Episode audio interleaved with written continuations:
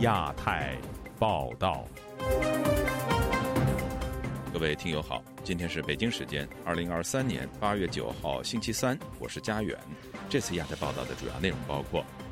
南疆在严打中有一百五十名维吾尔族人遭拘押，两千多人送学习班；伦敦涂鸦墙话题在中国网络被禁，吴锡进发文想息事宁人。百姓洪灾损失惨重，习近平等七常委在哪儿？为防境外势力思想渗透，美国 NGO 泰德广州年会被取缔。中国被指以云端技术在澳大利亚设警察站。接下来就请听这次节目的详细内容。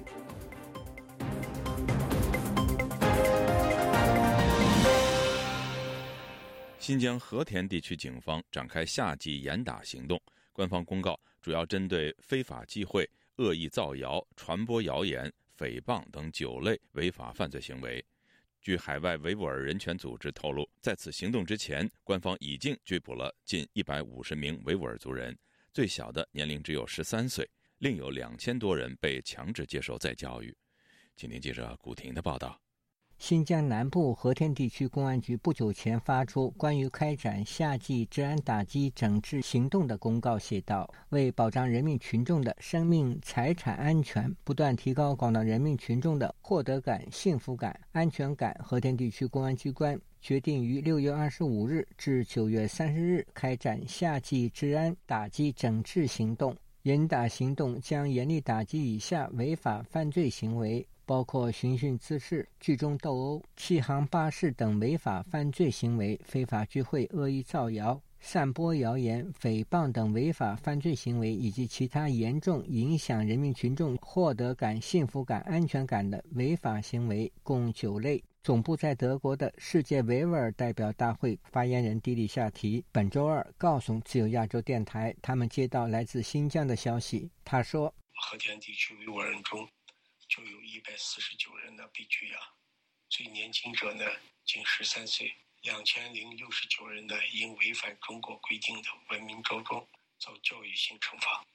七百多人呢因拒绝参加当局组织的广场舞跳舞活动，也遭受了惩罚性的这个教育。根据认罪态度呢，决定这个惩罚金最低呢五十元人民币。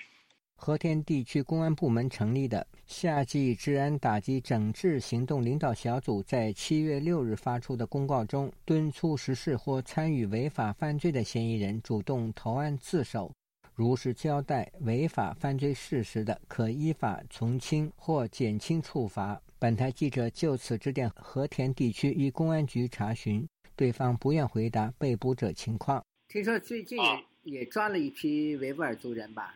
一百多人呢，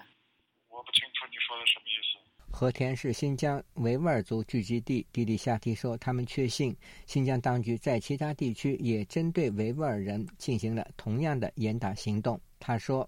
特别针对维吾尔人的，成立了公安厅、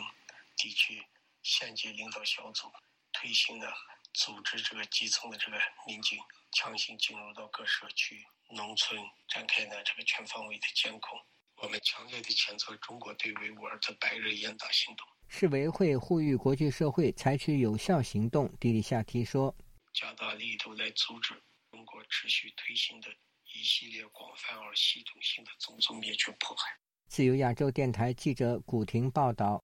伦敦涂鸦墙事件引来全球热议，然而相关话题却在中国网络被禁，反共的二次创作图片也被屏蔽。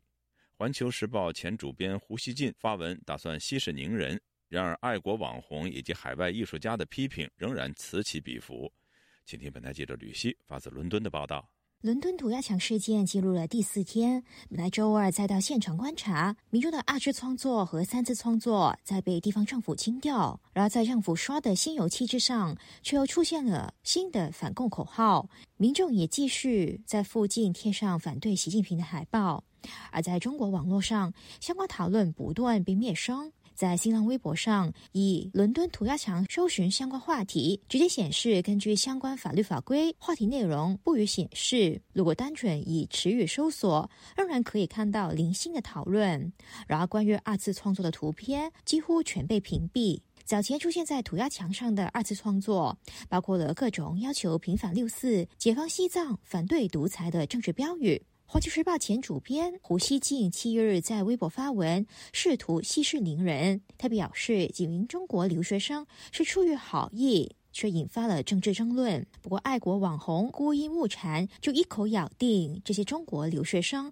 是低级红、高级黑，要么是你们学艺不精，操着好心办成了坏事儿；要么就是你们心里有鬼，你们根本就不是奔着弘扬社会主义核心价值观去的。恰恰相反，你们之所以要在明明有条件把红旗画好的情况下，将它画得歪歪扭扭，并且大张旗鼓的将它高高举起，四处张扬，是因为你们的目的本身就是要低级红高级黑。除了被网民狠批，这次行动的主要策划者中国艺术学生王汉增也被不少艺术家批评。先居澳大利亚的华裔艺术家巴丢草表示，王汉增最大的问题是否盖了已故涂鸦艺术家的作品。我们在从事街头创作的时候，也并不是说就是一种野蛮的生长，在艺术家和艺术家之间会有一定的默契和尊重，并不是说对街头艺术随时都在改变，你就可以把呃任何的作品 cover 掉，你可以把所有的作品 cover 掉。在王亨增最新的声明当中，他强调自己没有政治立场，又控诉自己遭受了网暴攻击。巴丢草认为，王汉增的辩解苍白无力，也拒绝承担创作者应该要承受的批评和愤怒。这个很荒唐嘛？首先，他他自己是知道他在做一个社会性的实验，你搅动了这么多人的神经，然后你轻飘飘的说我没有政治立场，这个就是一个鸡贼的做法。他只是想要逃避他犯下错误之后必须负的责任而已。但是他就是冲着去自动。社会神经做的，呃，这件事情，那他当然是有政治立场。伦敦华人李世祥一直观察事件的发展和网络动向，他乐见事件使伦敦的涂鸦墙变成了民主墙一样，把对中国体制有意见的年轻人凝聚在一起。因为平时我们很难能遇到有这种就中国人自发在一起进行创作而进行反袭斗争的这种行为。我觉得这个事情它的影响力可能是比白纸运动的号召可能还会有更大一些，因为这是艺术的一种表达一种行为，是让大家把自己的情绪以一种更加活泼的形式表达出来了嘛。自由亚洲台记者吕希，英国伦敦报道。近日，极端天气导致的洪灾肆虐中国华北和东北地区，老百姓的生命财产损失惨重。但据中国官媒报道，只有中国国务院副总理张国清几次出现在救灾一线，并在八月七号受习近平总书记的委派前往河北灾区视察，引发信任危机。以下是本台记者经纬的报道。随着洪水在多地肆虐泛滥，中国民间对官方的应急响应及灾后救援行动颇有微词。在中国社交媒体上，网友纷纷发布前中国国家领导人江泽民、胡锦涛等人早年在任时亲自指挥救灾的照片和视频。在习近平上台之前，多届国家领导人在重大灾情期间亲临现场已成惯例，而一贯亲自部署、亲自指挥的现任领导人习近平却频频缺席。身在荷兰的中国异议人士林生亮告诉本台，国家领导人缺席灾情一线是权力傲慢的体现。这证明他已经大权在握了嘛，摆拍他都不愿意去了。他还分析说，最高领导人的缺席会对后续救援及灾后重建工作产生一定程度的不利影响。作为一个最高的国家领导人，你都没有去现场，或者是说你都没有对这个事情去重视，那下面的人怎么去会重视呢？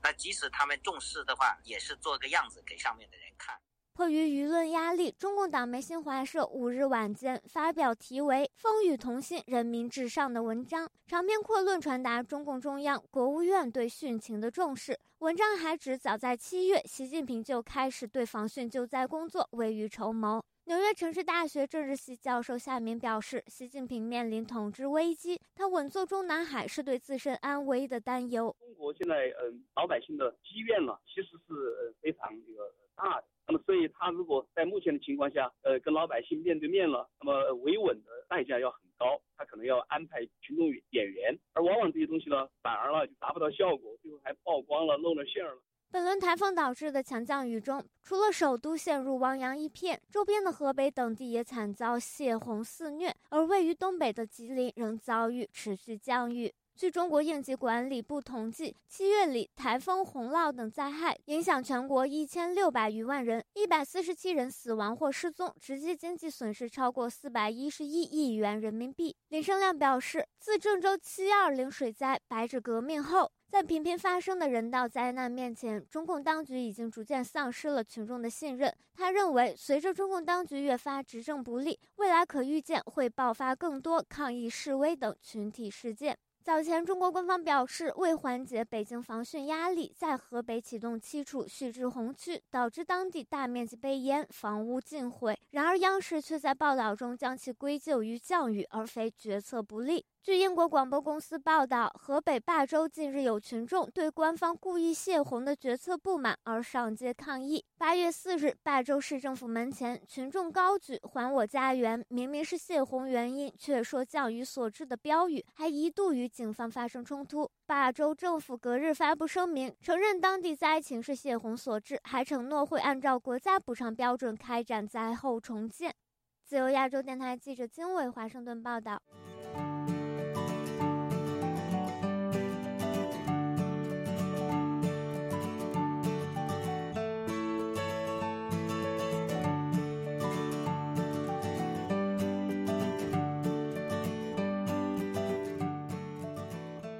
在世界各地广受欢迎的 TEDx 论坛活动，原定于八月十三号在中国广州举办 TED 演讲活动，但中国当局认为境外势力的思想可能会利用该活动进行渗透，因此强制取消。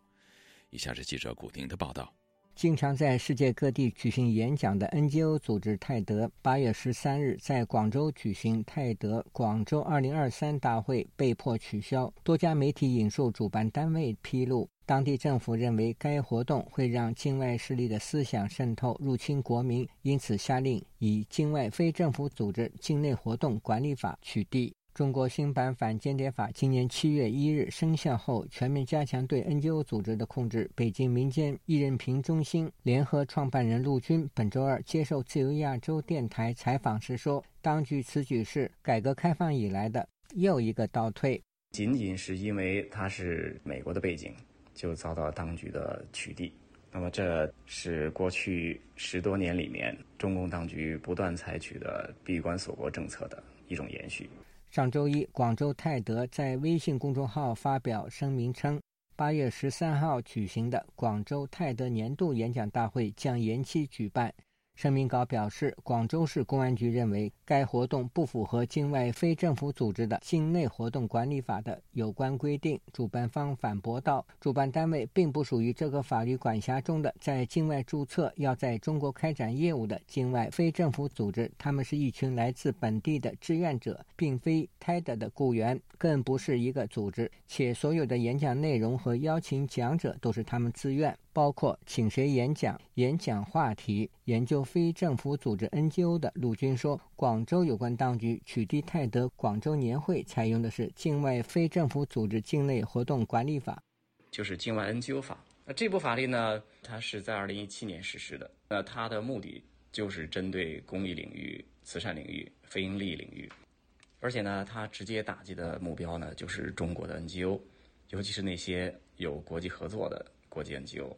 但是呢，这部法律看起来呢，它受关注的程度并不如反间谍法高。陆军呼吁国际社会多关注中国境外非政府组织境内活动管理法，因为在中国境内，许多 NGO 组织都受到上述法律的压制。泰德在中国有十多年的历史，参与救灾的民间 NGO 组织成员何佩荣接受本台采访时说，他在南京时曾经接触过该组织。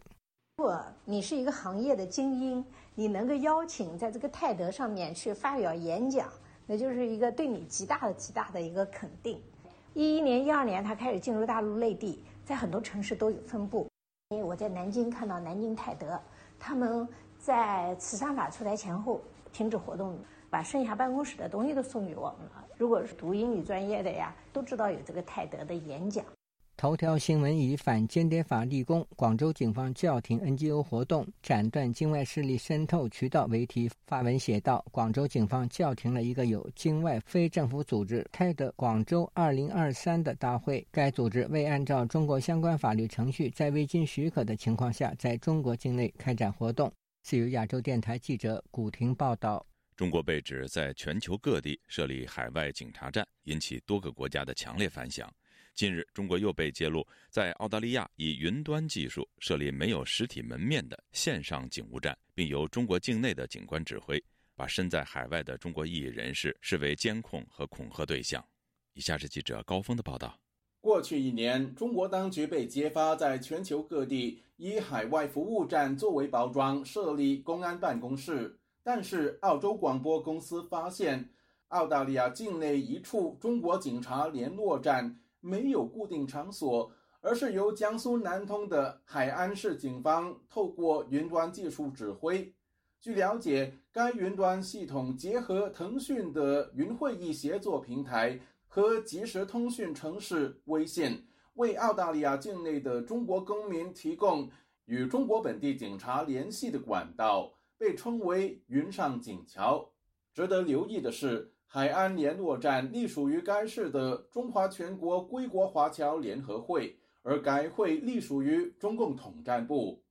澳大利亚时评人黄甫静认为，以云端设立警察站这一招使人防不胜防。好处就是不让你抓住他的把柄，他可以做的神不知鬼不觉，拿不到他的 evidence 证据，又达到了监控你的目的。他是在国内，他是用这个这个数字化的监控监控方式。已经走走到了这个登峰造极的地，他今天对海外，他也是用这个方法。面对各方质疑，北京一直强调，在海外设立的警务联络站，主要为当地中国公民提供更新驾照等服务。黄甫静则相信，监控异议人士以及中国留学生才是真正的目的。能够出来留学的家庭背景都。都不是很简单的家，要么就是就是富二代，要么就是这个官二代，而这些红二代就是富二代的，他们的这些子女在这儿，如果他们的思想的转变，他们回去，中共接下来的这个统治的延续就会成问题。中国官媒新华日报报道，在澳的中国学生领袖已被招募为海外联络官，协助当地的中国留学生使用海安联络站云端系统。华人组织澳洲价值守护联盟发起人之一詹美对此并不感到意外。他们即使出国了，他的家人还在国内。如果中国政府让他配合做一些事情的话，我想他们不敢轻易拒绝的。政府在如果给他出钱收买，或者许诺他以后回国给他什么职位啊，那么这也能收买和欺骗一部分人了。外界普遍相信，所谓的海外警察站。实际上由中国驻外领事馆或大使馆执行，甚至是中国国安警察系统的一环。澳洲这个二零一八年出了一个反对外国干涉法嘛，那么只要有证据能证明他是为为某个国家政府服务的，啊，或者是干间谍之类的事情。那澳洲还是可以，就是能能能通过法律能制裁他们，他就会要改变他的策略，呃，尽可能更隐蔽一些。他是一直在打擦边球，他也确实在试西方的底线。自由亚洲电台记者高峰香港报道。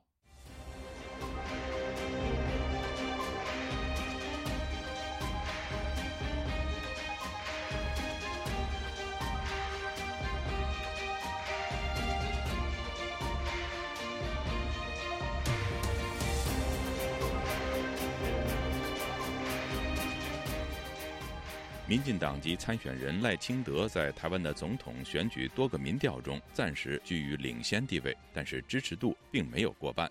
近日，他亲自回应外界对他过去自称务实台独工作者的说法所带来的两岸路线的质疑。在野各党参选人则诉诸下架民进党，但是红海集团创办人郭台铭是否要以独立身份参选，牵动在野党阵营整合？以下是本台记者黄春梅发自台北的报道。民进党总统参选人赖清德曾在担任阁魁期间自称是务实台独工作者，这也让赖清德的两岸路线受到关注。七日，他接受媒体专访时做了进一步诠释：所谓务实，就是根据事实。事实上，台湾不属于中华人民共和国的一部分。中华民国和中华人民共和国互不隶属。工作者就是守护台湾嘛。尤其是现在要参选总统，我是守护台湾，促进台湾的民主、和平跟繁荣。目前，民进党的赖清德在各项民调都居于领先地位，在野的参选人中，唯有红海集团创办人郭台铭态度仍暧昧不明。他刚结束访美行程之后，八日出席新书发表会。此前传出郭台铭借新书发表会将宣布参选，但是郭台铭卖足了关子，仍然没有对参选表态。发表会现场传出劝进声。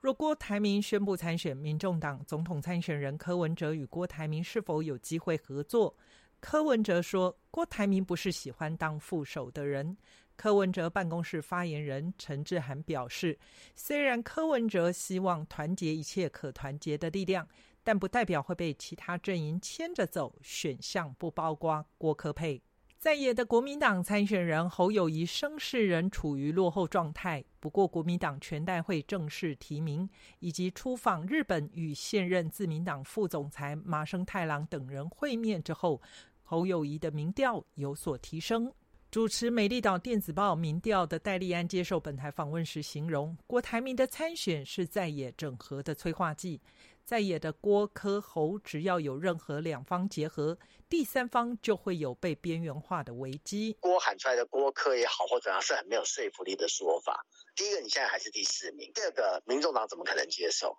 对，除非你郭郭郭台铭的民调可以超过柯文哲。对，可现在还看不到。民进党前立委林卓水对本台表示，在野整合的可能性相当小。站在国民党的立场，不能接受郭台铭动辄喊退党，又要回头当总统候选人，这对国民党是欺人太甚。比较可能的是郭与柯合作，但是如果郭台铭与柯文哲整合不了，郭台铭独立参选的可能性就会泄气。自由亚洲电台记者黄春梅台北报道。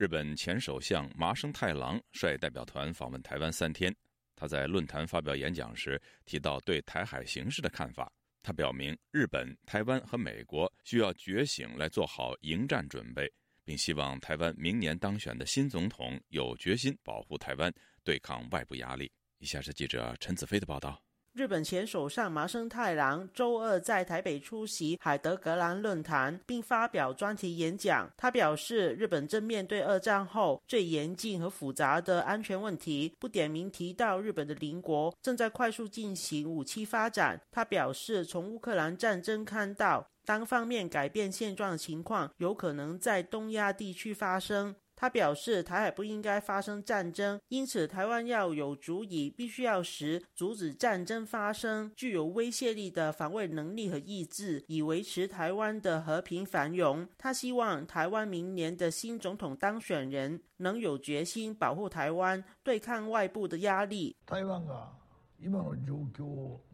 为了坚定捍卫台湾存在的现实和目前的生活状况。为了台湾民众的幸福繁荣，我希望在蔡英文之后接任总统的人也有这样的意志，分享同样的价值观，跟我们肩并肩一起奋斗。麻生太郎表示，作为台湾的亲密近邻，日本会向包括中国在内的国际社会宣誓不会改变对台湾的支持态度。他特别提到支持台湾国际参与，表示台湾作为全球半导体行业的领军，经济表现和成就早已有目共睹，重要性不言而喻。支持台湾加入跨太平洋伙伴全面进步协定，同时他赞扬台湾的抗疫成绩，支持台湾加入世卫组织。与国际分享经验。出席同一个场合的总统蔡英文在致辞表示，台湾所在的区域正面临关键时刻，台湾能扮演建设性的角色，成为区域和平发展的重要力量。他表示，